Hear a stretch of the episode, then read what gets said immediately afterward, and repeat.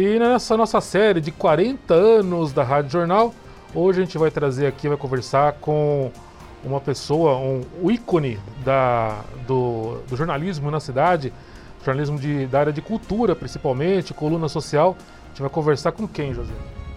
Marcos Kimura, um prazer recebê-lo aqui na Rádio Jornal. É, conversar com ele sobre esse cenário cultural de Indaiatuba nos últimos 40 anos, que também são os 40 anos da Rádio Jornal. Kimura, seja muito bem-vindo aqui a esse especial da Rádio Jornal. Obrigado. Kimura, conta pra gente aí é, qual é a sua entrada no cenário cultural de Indaiatuba. Bom, eu tô como Indaiatuba uh, cubro o cenário cultural de Indaiatuba, né, entre jornal, é, internet e tudo, há 30 anos.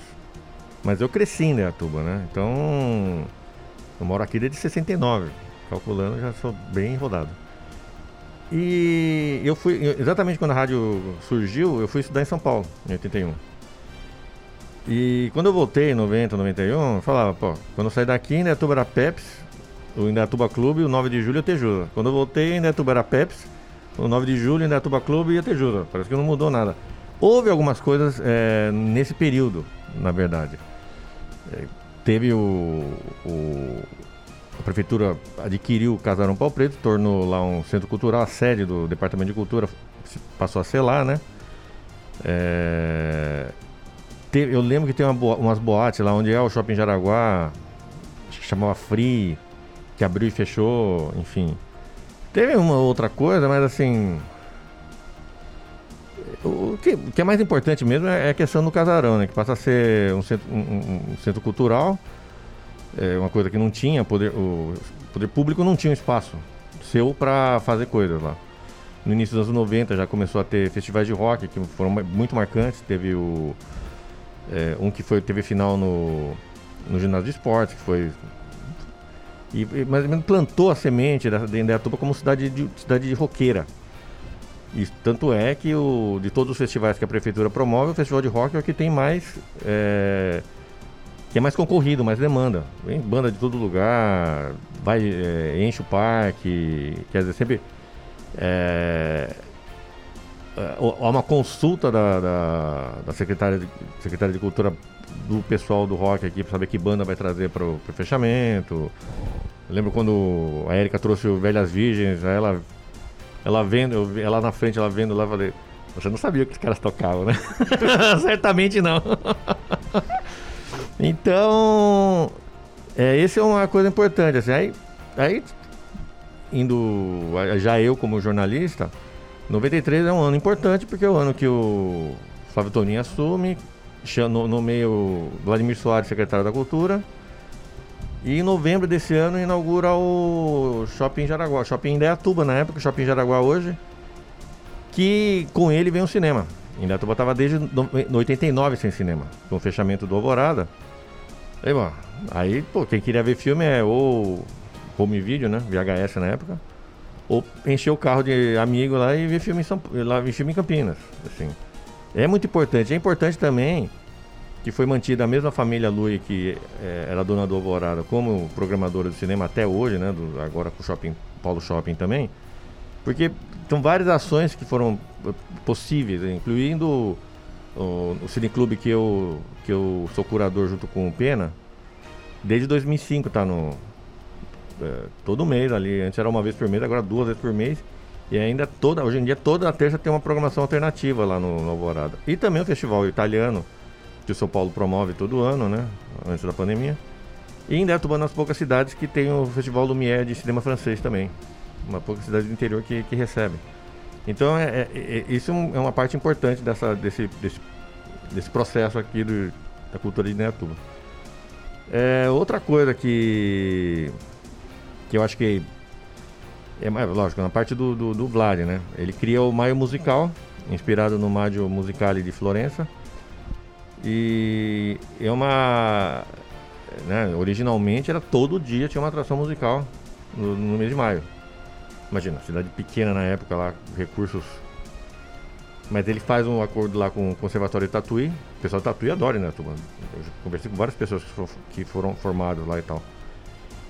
e sustentava isso durante anos. Era um, um marco. O, o Itu, no meu, no meu período, cria o Festival das Artes, por iniciativa do Eliasar de Carvalho. O Eliasar queria fazer uma alternativa ao Festival de Inverno Campos Jordão. Uma briga que ele teve. O Eliasar era cheio de briga, né? Ele foi um dos criadores do Festival de Campos Jordão e resolveu fazer um lá em Itu. Só que o de Itu nunca foi assim, sabe? Tinha verba, tinha tudo lá. Mas o mais musical é mais consistente, né? Todo ano tinha, tinha essa coisa. Tem a participação popular é mais marcante. É... Aí quando a Erika assume, ela tenta é, modelar esse, esse, esse conceito para os outros meses. Aí o que, que é? Agosto, agosto. Em artes. Agosto das artes? Isso. Agosto das artes, setembro em dança, outubro literário novembro em cena. Sim. É, não funciona tão bem quanto. Não funcionou tão bem quanto o mais musical, porque você acaba compartimentalizando. Né? Só naquele mês que tem atividade. E são atividades mais carentes, né? É, pô, só em setembro tem dança. Só em novembro tem. Em novembro criou um problema sério, porque em novembro já começa a ter. Principalmente quando começa, começou a ter o. Já tive, tínhamos o, a sala crise, o CIA. Começa a ter formatura do, da, das escolas. Aí a educação, que é a dona do prédio, começa a agendar a formatura lá no, no CIA, aí não tem espaço para fazer a a, a mostra de teatro. Esse é um problema. Isso no final do, do, do pr primeiro ciclo do Reinaldo, né? Acho que foi em 2000, 2004. Ele, ele inaugura o CIA, que é uma demanda da população ter um teatro. Sim. Só que ele faz, na verdade, é uma gambiarra, né? Porque é, aquilo tudo é espaço da educação, né? É a sede da Secretaria de Educação, então quem manda lá é a educação. E, se, e houve vários. É um problema sério de agendamento lá de, de, eventos no, no, no CIAE. Tanto é que o próprio prefeito, o Gaspar, disse que ele tem, tem um projeto lá para estar esperando um, aparecer uma. uma um edital para teatro no interior lá para pegar e meter bronca e fazer outro teatro. Quer dizer, esse é o problema. Indaiatuba, na verdade, hoje, quando naquela época, no come... a partir de 86 tem um casarão. Mas quem aparelha mesmo lá é a partir de 89 com a gestão do, do CLEM, que a Silvia Bolívar se torna diretora do Departamento de Cultura. Até, acho que todo ano, toda a década de 90 é tudo no casarão, né, com eventuais coisas lá no, no ginásio. Aí tem o Centro Cultural Vanderlei Pérez, que é o antigo Randolfo, né, escola que quase todo mundo na época que é velho como eu estudou. E mais recentemente o Centro Cultural de Bonachela passou para a cultura, passou a ser a sede da cultura. E, e o piano, né? O Hermenegildo lá, do Namorado do Sol. Então, houve melhor distribuição de espaços culturais na cidade, né? Em comparação, imagina, só tinha um casarão. E antes disso, nada. Mas tem uma, uma, Obviamente tem uma. Aí tem também o teatrinho do, do Estrada, né? Que é particular, que é do, do, grupo Estrada, que é um. A Paloma Dourada, que é uma batalhadora lá, né? Batalhando com teatro e tudo mais. Criou o espaço dela e tal, mas a gente, a gente queria de um teatro de verdade, né? É, é não é fácil. Campinas em atividade, acho que tem o Guatemi. Não sei nem se o do Dom Pedro tá funcionando os teatros públicos estão do Castro Mendes é aquela água, né? Tem a sede do, da orquestra tal, mas enfim.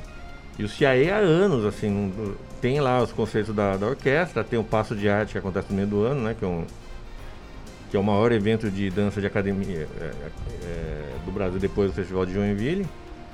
Mas que não tem assim. Eu morei dois anos em Joinville. A cidade para no festival de dança. Aqui pouca gente fica sabendo que tem Passo de Arte. Não sei agora, de certa forma, com o festival de inverno que a Tânia criou, que, que juntou com o festival gastronômico que a Retanuri começou a trazer Indaiatuba, está na quinta edição, mas seria a sexta na verdade, mas enfim. Na quinta edição de verdade, porque não teve ano passado. E então cria aquele um evento lá, tem um palco de apresentações artísticas, tem uma feira gastronômica tal, que é um negócio bem legal. É um treco é, que também é, faz com que a gente tenha contato com, que, com, com o passo de arte. Né? Os grupos se apresentam, você vê lá dança, grupos. Então, Isso é, é bem legal, é um, é um contato que as pessoas passam a ter mais com, com um evento que acontece aqui na cidade já faz um bom tempo. Que vamos, vamos voltar 91 lá que você estava voltando de São Paulo para cá. Você começou a trabalhar no Votura nessa época. Aí eu fui trabalhar no Votura. E, e como é que foi chegar aqui de volta, fazer cobertura de cultura, fazer coluna social e só ter quatro ou cinco lugares para ir? Como que você fazia? Se virava para divulgar essas coisas? E preencher página, enfim, ter todo esse acompanhamento? Era, ah, na verdade é o seguinte, naquela época assim, é, a cultura tava, era um departamento do chamava Semectur Secretaria Municipal de Esporte, Turismo e Cultura. Não, Cultura e, cultura e Turismo. É, a prefeitura comprava uma página do jornal, notícia da Semectur E a gente montava lá. Vamos mandar as coisas, fazer aquela coisa do Pestap, né? Chegou a pegar, né? Sim, lógico. Botar lá, a gente montava com a porra daquela Temos cabelo lá, branco. Com, com coisa do... E fazia a página Semictur. Isso, isso daí... Eu fiz pestap antes de, de fazer, ir pra redação. E era assim. Era muito pouca coisa, né? Assim, eu tinha, é, a coisa se estrutura mesmo, realmente a partir do, do Flávio. Isso, todo mundo fala mal da administração do Flávio, mas duas coisas é fato. O esporte foi estruturado do jeito que é na época do Flávio, que era o. O. Pinatelli. O, o Carlinhos Pinatelli era o secretário, o secretário, o assessor dele, o secretário, Humberto. o secretário era Humbertão, que, que bolou mais ou menos o modelo que tem até hoje. E secretário de Cultura. Na verdade começou como departamento de cultura e o Vlad, com o trabalho dele, né? O Vlad ia fazer aquilo funcionar com o caderninho, caderninho de telefone dele como ele tinha sido dono do Espaço Pirandello, que era um, era um bar-restaurante da moda em São Paulo, diz a lenda que a campanha da direta já surgiu lá. e então ele passava o telefone, a Fernanda Montenegro, isso é verdade. Tava fazendo uma peça em Campinas. Ô Fernanda, você não quer vir aqui em Netuba fazer uma leitura aqui? Tá, Fernanda, vim aqui fazer uma leitura. Isso, leitura no, leitura no bosque. É, os contatos dele com o Tatuí fizeram, possibilitaram uma musical e várias outras coisas, assim, que, sabe, estimulou. Tá? Foi a época do Madrigal Cantátimo. O maestro Marcelo Antunes, que ele criou a orquestra de câmara. Mais tarde, essa orquestra de câmara ia gravar um disco de música dos mestres barrocos de Mariana, patrocínio da Petrobras, graças a uma parceria com a Arquidiocese de Mariana, pegar partituras, recuperar. Hoje em dia eles são conhecidos, mas na época era mais ou menos assim. E aí fazer um CD. É um CD histórico, assim. Quem tem, tem esse CD. E então, é uma época de grande efervescência cultural aqui em Netuba. Que a, que a Érica herdou. O mérito da Érica, na verdade, apesar de todo mundo falar que a Érica era só dança por causa do galpão, né? Uhum. Não é verdade, assim. Tanto é que ela é a pessoa que, de, que mais tempo ficou no cargo primeiro escalão na história de Netuba, com exceção do Major Alfredo Camargo da Fonseca, que ficou 30. Mas. É, além dela ela manter, né? Ela manteve mais musical, a estrutura do, do, do, do, que foi estabelecido, né? Foi, foi mantida. Ela tentou expandir, disse, esses projetos e tal. Mas ela. Ah, também ela, por exemplo. Foi por meio dela. Isso eu vi porque eu fui com ela lá para São Paulo. Aí na época o André Sturma era o cara que fazia a virada cultural paulista. E o André eu conhecia da época do Cineclubismo em São Paulo. Ele era programador da Cineclube da GV ou do Cineclube do Ascarito. E via lá, eu, o André caprichava na programação da Indaiatuba. Virada Cultural acontece aqui desde 2008, se não me engano.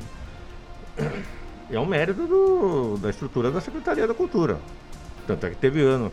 Indaiatuba recebeu muito mais do que Campinas quase não teve. Um ano que eles iam receber cancelaram a, o, a virada em Campinas, alegando falta de verba. Puta merda, né? E aí ligaram, não sei se era o André ainda, mas. Ô Érica, tá, sobrou. Os outros, sei lá, mas tinha o cachê pago do Marcelo D2, você não quer receber aí? Ah, manda vir. Aí o Indaiatuba teve uma virada mais extensa, porque teve uma. Imagina, acabava com o vencida, aí, aí tem o Marcelo D2 ainda tinha essa possibilidade, né? A Tuba é, suporta, suportava, suporta isso, muito mérito da, da organização da Secretaria da Cultura, não tenha dúvida nenhuma quanto a isso. Eu, vi, eu fui show, eu, aniversário de Itu, foi um show dos Titãs lá que teve lá na, na frente do estádio de futebol. Cercaram com placa de aço lá para poder receber, captar os alimentos lá, que era a entrada para ir no show. Som ruim. Pessoal fazendo puta zona. É um negócio horroroso. Muito diferente. Logo em seguida, acho que no ano seguinte teve show da virada do Citando aqui na turma. É outra coisa.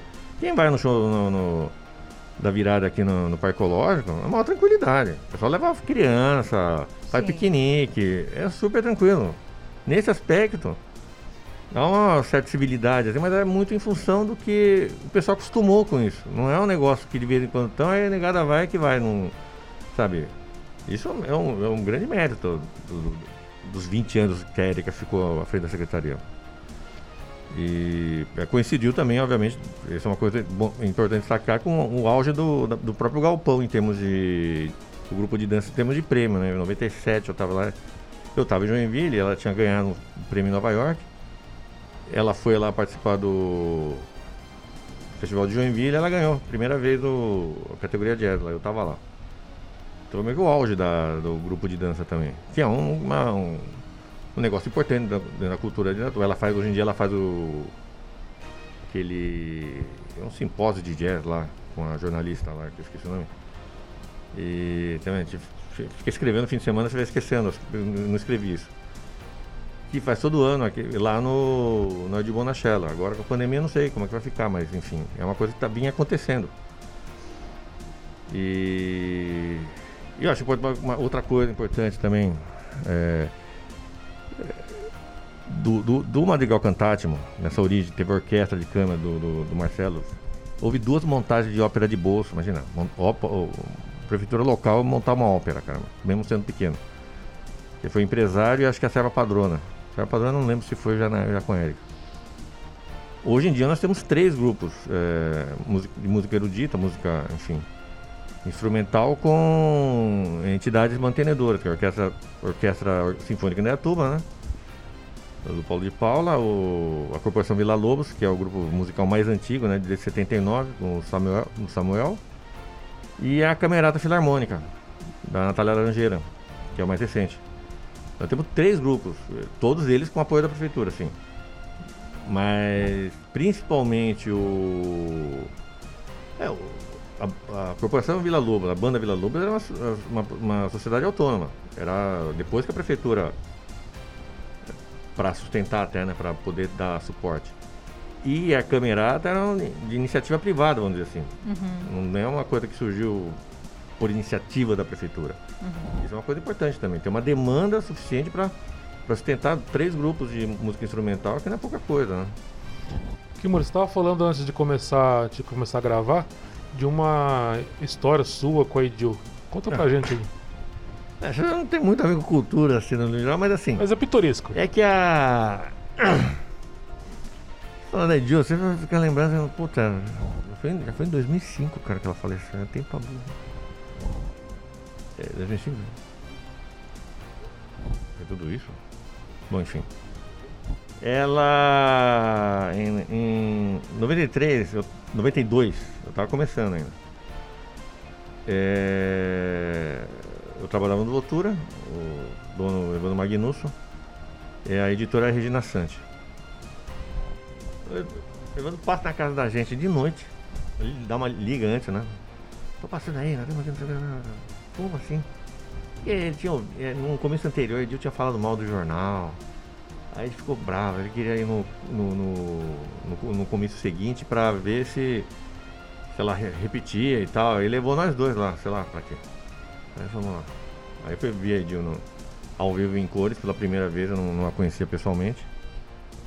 Eu pude é, testemunhar lá, assim, que o pessoal adorava ela. Muita gente ali nunca tinha visto a Edil também.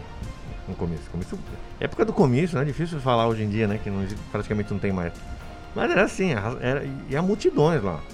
Clem Ferrari se elegeu prefeito na base do comício. O cara era um dos maiores oradores que eu já ouvi. E olha que eu já ouvi todo mundo. Ulisses Guimarães, Tancredo Neves, Lula, Fernando Henrique, todo mundo já ouvi em Palanque.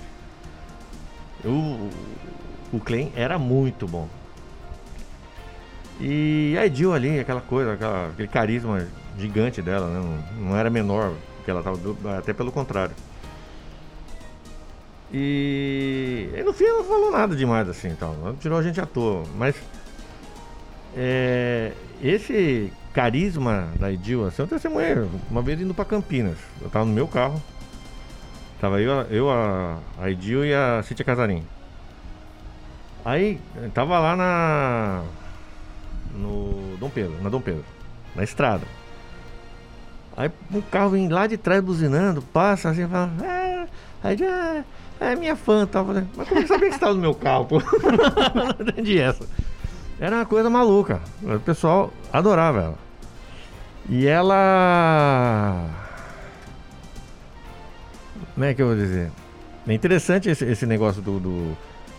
Eh, na época a gente chamava ela de Hebe Camargo, né? Porque tinha aquela coisa toda, ela sempre bem arrumada, né? Toda, toda, toda perua. Todo lugar. E, e tinha esse negócio dela, dela comunicar de uma maneira. Né, parecia uma pessoa, parecia uma pessoa simples, né? Meio. Mas era, na época dela, as mulheres mais, mais bem educadas no que era possível ser educada no, período não fez faculdade, mas fez até o último lá do colégio. Ela tinha um puta cargo no, na Secretaria, na, na, na, no governo do estado, na, no que seria hoje Fazenda, né? Que era, como é que chama? Coletoria. Ela só não, não, não foi mais, mais adiante por causa do, do, do problema do, do, marido dela, teve, tinha que ficar em Neatuba para cuidar dele.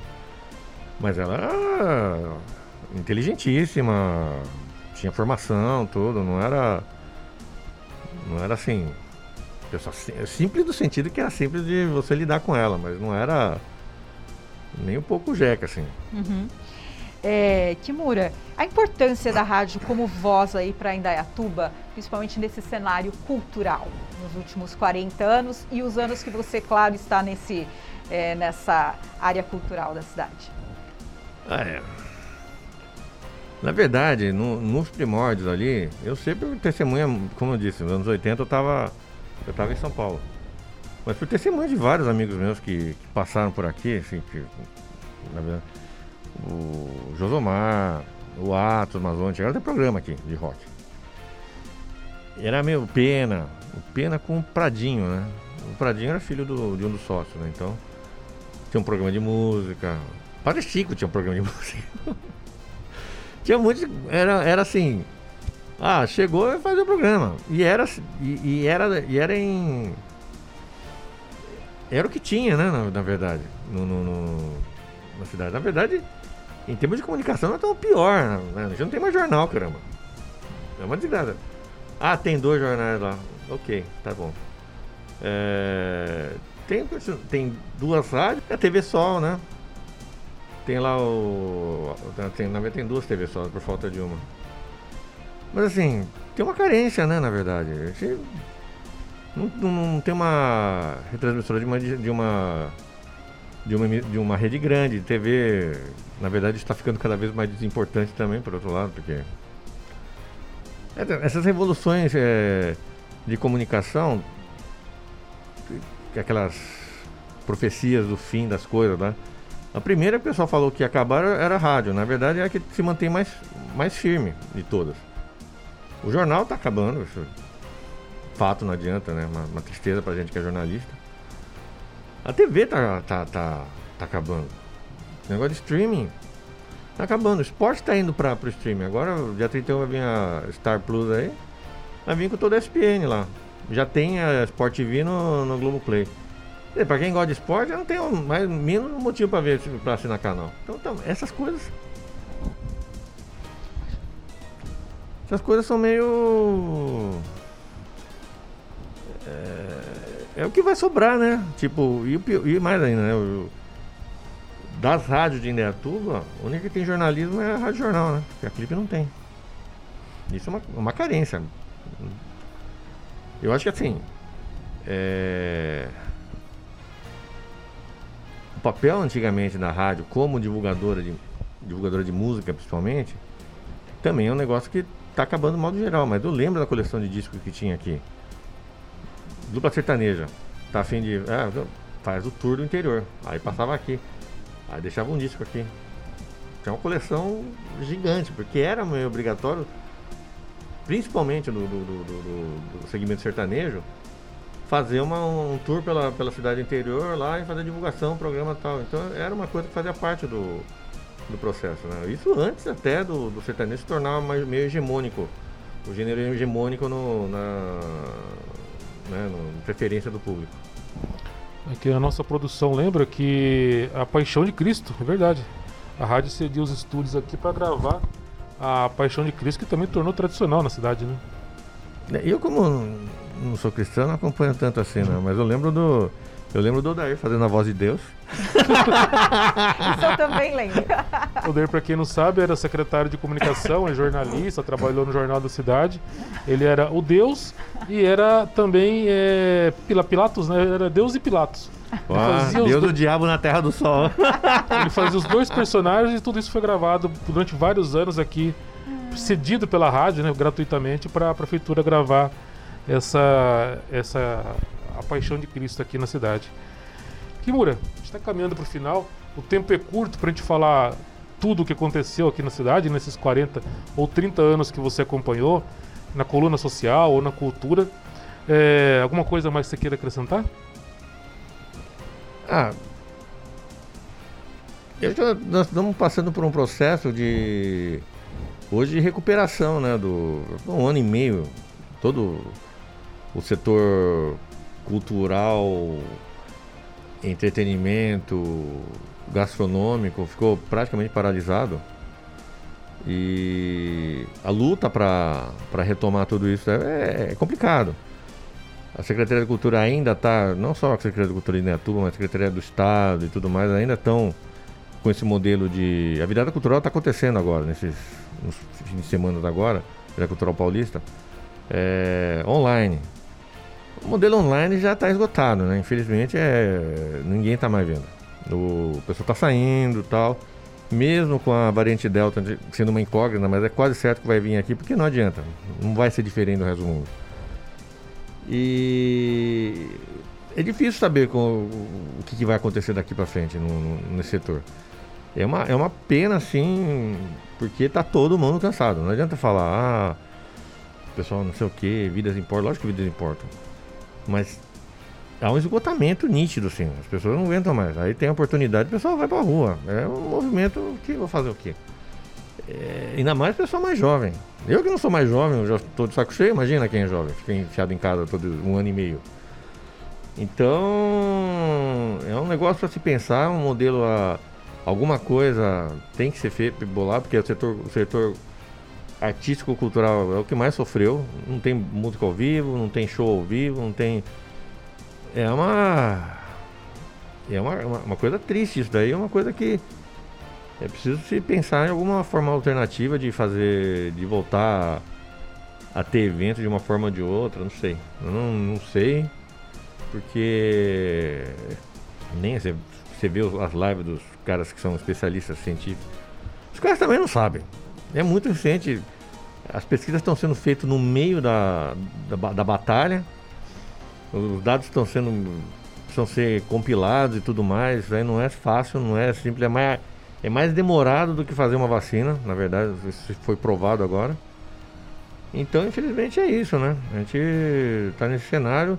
Indaiatuba é uma cidade que estava crescendo no, no, nessa, nessa área toda. Falei, pô, três grupos estáveis, festivais sempre cheio de gente, viradas culturais que, porra. E na verdade não foi a. Parênteses aqui, não foi a pandemia que derrubou a virada em Netuba, foi o Dória antes. Mas enfim. Quis economizar, enfim, fez outro modelo que não deu certo. Enfim. E. E é isso, eu torço para um para um retorno das coisas. Aí, dando um, só um último recado aqui, eu tô com o meu, meu site de volta, vipandlife.com.br.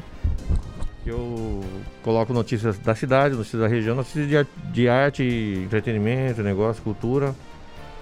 Quem quiser dar uma olhada lá, por favor. Repete pra gente. vipandlife.com.br. Eu já tinha um, um portal. Aí eu encerrei e agora retomei, agora que, enfim, né? isso daí então, agradecer a participação desse ícone do jornalismo em Datuba, jornalismo da cultural. Foi meu chefe durante um período, é, o Marcos Kimura, muito obrigado. Rádio Jornal 40 anos com você. Você está na melhor Rádio Jornal FM 107.1